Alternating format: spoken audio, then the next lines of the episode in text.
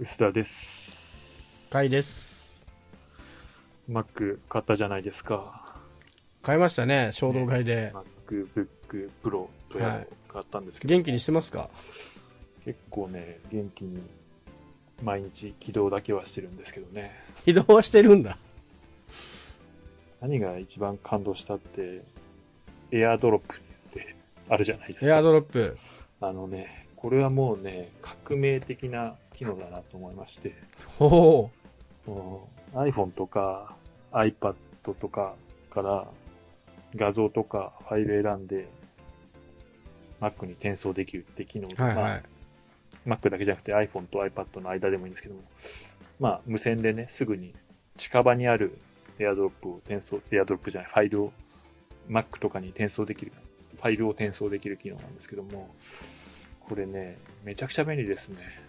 ほ多分、10年前からある機能なんで、ね、社会問題にもね、なりましたからね。なんか、それで痴漢してくるとかいうね。はいはい。あの、あれ本当に確かに便利ですよね。の、そうですね。僕、あの、普段 iPhone 使ってて、ね、Windows に、こう、スクショとか写真とかを転送するときって、うんうん。まあ、メールしたりとか、 Slack で自分宛てに送ったりとか、たくさん画像があると、たこう、10枚とか画像を選んだ後に、iCloud リンクをコピーっていうのだけはいはいやって、送って、まあ、 Slack かなんかで送って、で、その URL をダウンロードしてとかやってたんですけども、URL からこう画像ダウンロードとか。Mac の場合、選んだファイルをこう AirDrop で転送するだけで、すぐにこう iPhone から Mac にこう転送が完了するんですよ。うん。ですよ。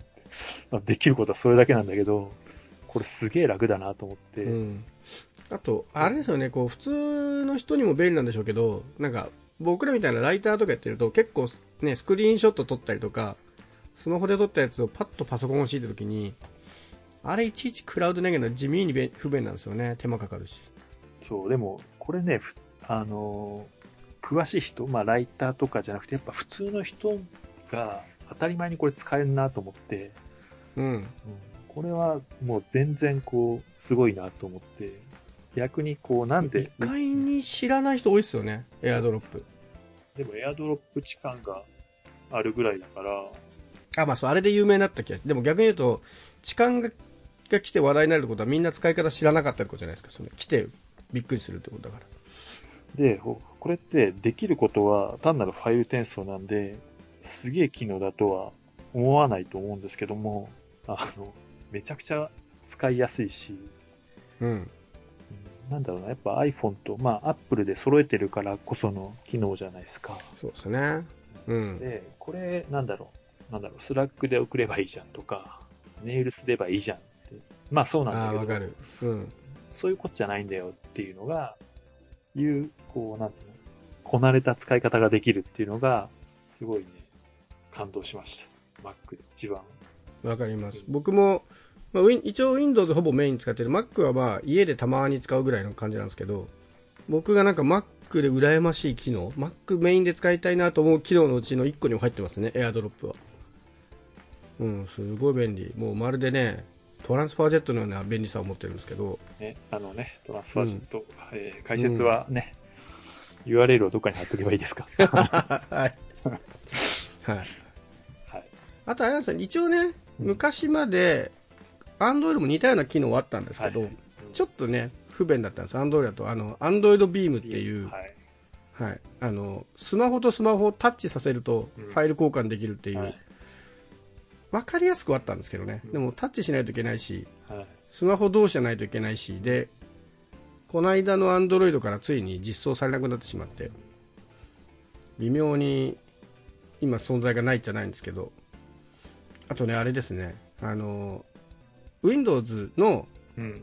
専用アプリ、Windows 専用でも違うか、マイクロソフトが Windows 連携の Android アプリを出していて、はそれ使うと、Android の中のファイルを。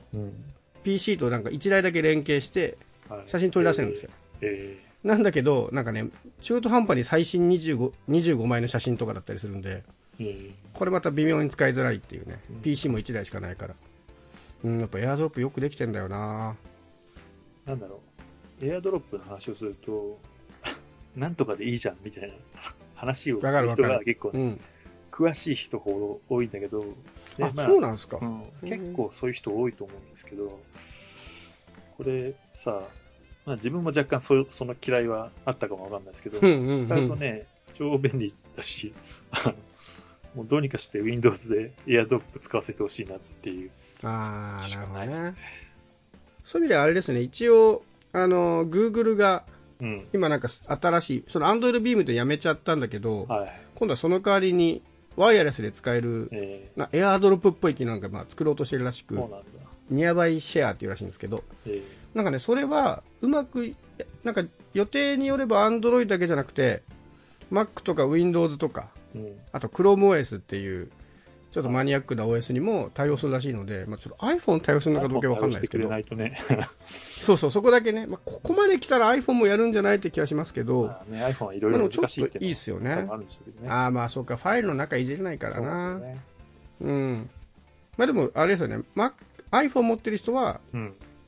まあ、Mac で連携できるし、まあでもそうか、iPhone 使ってるけど PC、Windows の人だけがこれちょっと困っちゃいますね。うん。Android の人は Mac でも Windows でもこのニアバイシェアっていうのを使えるようになると、出さないのかな、Mac で。Mac じゃない。Windows で。いや、でも、なんだろうな、ほら、一頃ね、Windows も携帯作ったり、まあ実際ね、Surface みたいに自分でデバイス作ってね、サービスと、こうん。う、OS とサービスと、えー、ハードか、全部作るみたいな、やっぱりこう、ね、みんながそれをやりたがるのは、すげえわかりますよね。機能を揃えるというか、うんうん。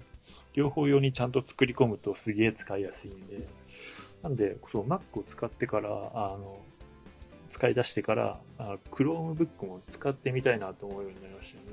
おうそういう、なんだろう、Android との連携で、こう、すげえ使いやすい機能とかあんのかなと思って、Chromebook ね、僕ちょうどタイミングよくレビューで触らせてもらって、もともと結構 Chromebook 好きだったんですけど、であの日本で出回った頃から。で、Chromebook ってあれなんですよね。パソコンっぽく見えるんだけど、中で動くのは本当に Chrome のブラウザだけで、で、パソコンみたいなソフトは基本的にインストールできない前提で、まあ、ブラウザだけでも大体使えるでしょうって言って、その代わり安いし、値段が安くても割ともう倍以上する値段のパソコンぐらいブラウザしっかり動くみたいな。で、最近になって今度 Android アプリを使えるようになったので、はい。なんかほぼ大きい Android タブレット、うん。プラス、なんかパソコンの的にブラウザは使えるみたいなので、結構いいとこ取りのうん。端末にこうなりつつあって、で最新の使ったらもうすごい良かったですね。え今ね、すごい人気の IdeaPad、長いですね、 IdeaPad Duet Chromebook っていうのがあるんですけど、これなんかすごくて、税別4万円ぐらい、だから税込みでも5万円ぐらいしないのに、なんかキーボードとかも全部ついてきて、ーうん割と小型の PC として十分それだけ使えちゃう。はい。で、タッチ操作もできるんで、普段は、あの、Android タブレットっぽく使いつつ、仕事は Chromebook はい。としては Chrome のブラウザでメールとかやってで今までのその弱点はソフトがインストールできなかったんで Excel とかね困ってたんですけど、まあ、一応 Android の Excel アプリとかも使えるんで割ともうこれでいいんじゃないのみたいな感ありましたねで連携っていう意味で言うと、まあ、そんなにすごくはないんですけどあの Mac にもあるあのスマホのテザリングをはい。その P- PC 側からオンにするみたいな。普通テザリングってスマホ取り出してスマホのテザリングボタンポチッと押すのが、はいはい。あの Chromebook の方からあの連携しといたスマホのテザリングを強制オンできるんで、まあ別にあの LT 対応とかじゃなくても、まあ、どこでもネットにつなげられるとか。結構良かったですね。でだ多分薄田さんが今 Mac に乗り換えてあんまり変わんないっていうのと一緒でもうみんな今ほぼブラウザで何でもできるようになってるからブラウザだけまともに動く Chromebook って結構十分いいですよね。そうっすね。だって、オフィスも入れずにね、だいたいスプレッドシートとかでも8割方、うん。増えたな。案外困んないんですよね。Mac でちょっと感動したのは、こう Mac ユーザーには超当たり前なんだと思うんですけども、Wi-Fi の設定を iPhone と連携するじゃないですか。多分。うんうん会社かどっか別のところでセットアップした後に、うん家に持ってきた時に、あの、家で帰ってくる時に Wi-Fi セットアップしないとだな、まあ、パスワードとか、なんだっけ、ボタンを押して、連携しないとなと思ってたんだけど、いつの間にか使えてて、あれ、そういえばと思って、多分、あれですよね、iCloud 上にパスワードが連携されてて、で、すぐに帰ったら Wi-Fi が使える。これ超、ああの多分 Mac、あ iPhone ユーザーに当たり前だと思うんですけど、ああ、当たり前すぎてもう、うん気がついてないレベルかもしれないですね。そういうつまらないところで結構ね、おーってなったんですよね。ああ、でもわかる。そういうところはすごい Mac とか iPhone とかよくできてますよね。なんか Windows も、一応なんか設定を共通にできる機能あるじゃないですか。そうなんだ。なんか同じ PC 何台持ってると。なんだけど、Wi-Fi はね、なんかうまくえーやってくれないんですよね。はい。そこのパスワード持たないようにしてるのかな。それはすごいです。あの、特に、あの、家のとか会社はまあいいじゃないですか。あの、僕が推しているその DWi-Fi みたいな、ああいうののパスワード設定とかって、もういちいちまた見なきゃいけないから、はい。あれが自動になるだけで相当便利なんですよね。ね、結構ね、なんて、細かいとこは便利にできてんなと思って、すごい面白いんだけど、今んとこそんなに使ってないっていうのはね、こんだけエアドロップについて熱く語っておきながら。エアドロップはでも、あれ、うん。イノベーションです。このうん。お金払うから Windows でも使わせてほしいって感じです。いやー、ほんとね、これ Windows に来たら相当嬉しいですけどね。やっても良さそうなもんなんだけど、なんかそこは割と Apple って最後の最後まで出さないですね。うん。昔はね、iTunes とか iPod とかの頃って、サクッと Windows 出して、それで結構売れたじゃないですか、やっぱり。これ実は iPhone 使って Apple Watch 使ってるんで、割とね、気づかないうちに Mac 親和性が高い人だったなと思って。高いですね、それどう考えてもそれはもう普通に Mac に移行した方が便利なのでは。ね、そんなような気もしてね、エアドロップもあるし。そう、エアドロップはすごいよっていう。まあね、2020年にこう、エアドロップをこんなにね、プッシュする人もいないかもわかんないですけども、うん。ちょっとね、ねエアドロップ、意外とでも本当ね、使ってない人結構いるんですよね。まあ人ファイル渡すってことがそんなに体験としてないのかもしれないですけど。そうなんですかね。ね、iPhone 同士、ユーザー同士だと結構使ってると思うんですけどね。僕結構さっきの話に出た、そんなの別に Slack にあげりゃいいじゃんとか、言う人いるんですけど、なんかその手間をいかに減らすかって結構その便利さにつながるじゃないですか。だからそこはなんか、ね、感覚違うんですよね。な似たようなやつで言うと、あの、僕がすごいいつもプッシュしてるあの、Pushbullet、Pushbullet っていうウェブサービスあるんですけど、あの、URL をパソコンからスマホにワンクリックで送れるっていうだけのやつで、そんなの別に自分でメールすりゃいいじゃんとか、なんか、それ、 Slack に URL あげりゃいいじゃんって言うんですけど、いや、それワンクリックでいけるのがすごい便利なんですよっていう。なんか、 AirDrop 僕結構その感覚に近いですね。なんか、いちいちクラウドとか使わずに、ささっと送れる。これは結構ね、かなり真逆だなと思ってて、このおそうですか。説明しなくていいんですよ、エアドロップ。あまあね、使う、もまあ、それでもコンテンツが写真とかだからより分かりやすいっていうのは使う使う理由あるでしょをうけど。言わな言わなくていいあ。送るっていうことがあってから、初めてエアドロップっていうのがあるよとかうんうん。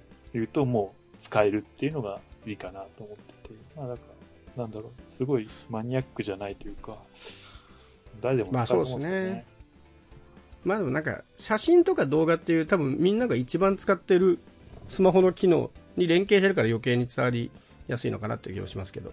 うん。URL を送ると一緒にされるとちょっと違和感ありあ、ます。本当に？いや、僕だいぶ近いと思うんだけどな。本当はうん。URL 手軽にするっていう。Google なんてこう、なきものにしようとしてるじゃないですか。URL 自体をこう、アドレスバーあーなくしたりとか。あ、でもそれでいいんですよ。あの別に URL を送るというよりは見てるページをそのままスマホで見たいっていうだけじゃないですか。ニーズとしては別に。手段としては URL なんだけど。スクショで。出た、スクショ問題。最近の若者全部スクショで送ってくるっていうね。ね、若者だったらいいんだけどさ、同い年のやつがさ、スクショで送ってくるとちょっとムカつきますよ。そうなんですか？僕あんまり、あんまり遭遇したことないですね、スクショで送られること。何のつもり？って思うんだけど。まあでも、ウェブのページのここだけを見見てほしいって時にはなんかスクショの方が便利なのかもしれないですけどあんま遭遇したことないなお店の情報とかをスクショで送ってくるんですよ。地図飛べねえじゃんとか、電話できねえじゃんとか。なるほどまあとりあえずエアドロップは便利なのでそうですね。iPhone ユーザー皆さんぜひ使ってくださいということで、はい今更。ちょっとなんかアンケートとか取ってみたいですね 使ってる人どんだけいるんだろうこれどうする ?95% ぐらいで。そもそも、それはそれで面白いですけどね。いや意外とか半数超えるぐらいはいそうだけど。でも Apple 意外と少ないのポッドキャストユーザーが65%ぐらいだったから、ああ確かにね。ね、結構皆さん、実は iPhone、Mac だったりするんですかね。ああちょっと気になりますね。うん。やってみようかなアンケート。そうっす。うん。はい。はい。まあぜひじゃあエアドロップね。はい。便利なので使ってくださいということで。はい。